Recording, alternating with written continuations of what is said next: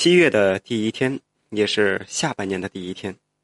一转眼，半年的时间过去了。可是有地方这疫情还没过，我们都忙忙碌碌、兜兜转转，各自不断谱写自己的人生篇章。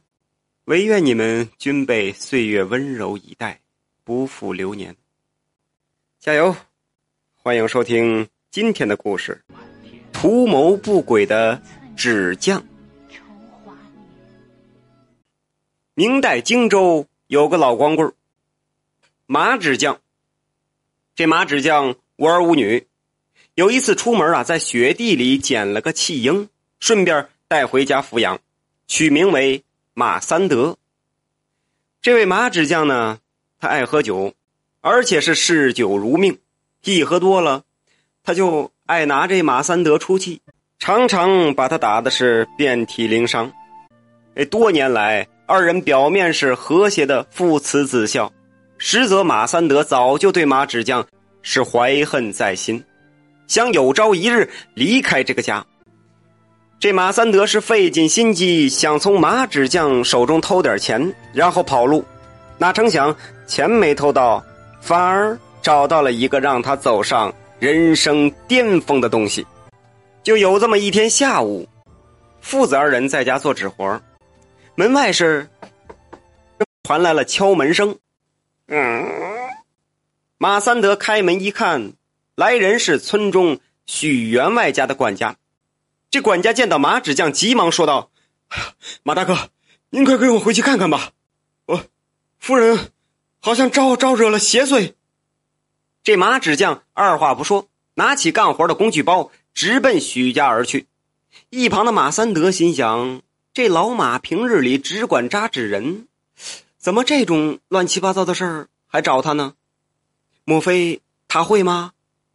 为了搞清楚事实啊，他也赶紧跟了上去。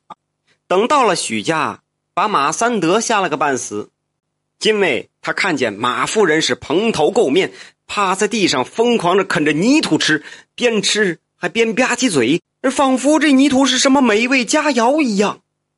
这种事儿。他是头一次见，而这马纸匠呢，上去围着他看了好几圈，就问许员外：“你母亲何时去世的？死后多久烧一次纸啊？多久供奉一次？”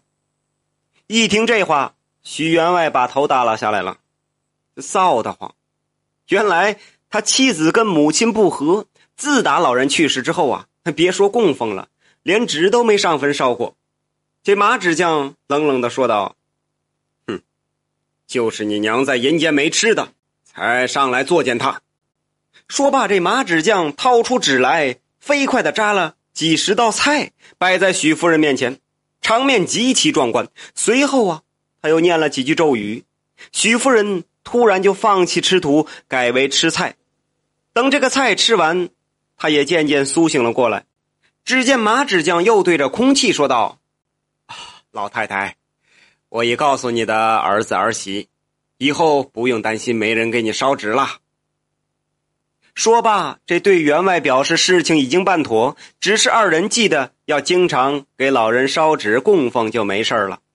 这夫妻是感激的跪倒在地，并拿出一百两银子作为酬劳。这马纸匠也没客气，收下钱，带着马三德就离开了。这路上，马三德就问了。这是什么招数？嗯，为什么不教我这个呢？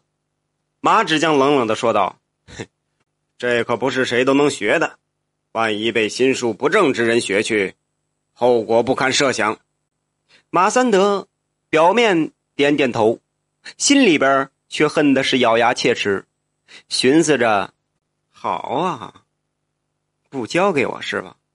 我无论如何也要偷着把这绝活学到手。”次日，马三德趁马纸匠出门做工，就偷偷的潜入他的房间内，四下翻找后，找到了一本破书，上面写着“扎纸秘术”。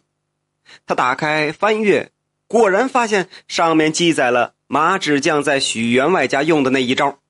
这马三德露出了一抹冷笑，他感叹道：“呵呵，老马呀，老马呀，你可别怪我。”说罢，赶紧收拾东西，带着书就离开了家，远走高飞了。这马三德就来到了襄阳，他暂且找了一处房屋落脚，边打工维持生计，边学习扎纸秘术。是经过一年多的时间刻苦钻研，啊，终于学到了里面所有的知识，然后就开启了他的敛财生涯。这襄阳那是什么地方啊？繁华富庶之地，三教九流是应有尽有，其中不乏有靠害人发家致富的。这马三德则靠着扎纸秘术，专帮这类人赚黑钱，坑害了不少无辜之人呐。短短两年时间，他就赚得盆满钵满，住豪宅，娶美妻，还利用着妖术是辱人妻女，尽享奢靡生活，走上了吃喝玩乐的人生巅峰。且说这日，马三德接到城郊外一位姓王的富豪家的邀请，为其妻子增寿。他本来不想去，可是当听到王家出一百两黄金。他顿时来了兴趣，二话不说，抄起工具就赶奔城郊。等到那儿一打听，这城郊根本就没有姓王的富豪。他得知自己是被骗了，马三德气冲冲的回家。可走到天黑，也没绕出一个树林。他心想：怎么回事？鬼打墙？也不看看老子是谁。此时啊，已经临近天黑。他干脆先找个地方歇会儿，碰巧在这个时候，不远处有一盏亮灯，顺着光亮望去，哦，是一户人家。他顿时振奋精神，赶紧走过去敲门：“有人吗？”没一会儿，门缓缓的打开了，走出一个容颜绝美的妇人。马三德是不禁心中一荡，随口问道：“哦，啊，美丽的夫人呐，这天色已晚，我孤身一人，不知可否借宿一宿啊？”妇人笑道：“当然可以呀。自打丈夫死后，我便跟女儿睡一张床，家里碰巧有间空屋子。小芬，快去收拾房间，招呼客人。”话音刚落，就见一位比这个妇人还美的少女笑盈盈的走进一间房。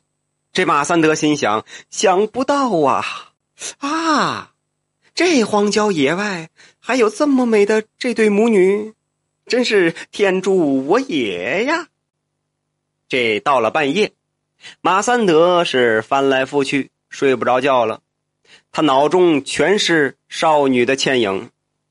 不禁叹道：“哎，我这几房夫人要是有她一半的美就好了。”说到这儿，他突然坏笑几声，就悄悄的下地朝母女的房间摸去。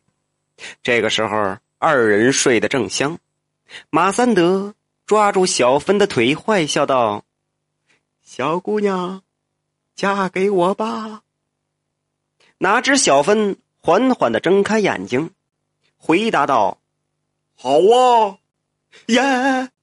这一声一下子把马三德吓了一个机灵。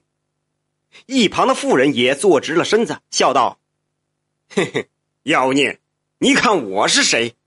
话音刚落，二人摇身一变，变成了手持铁链、凶神恶煞的鬼差。由于常年跟鬼打交道。这马三德也并不太惧怕，他掏出纸人，轻轻一吹，变成自己一般大小的假人。自己呢，则打算以假乱真，趁机逃跑。无奈这鬼差早就一铁链拴住了他的脖子。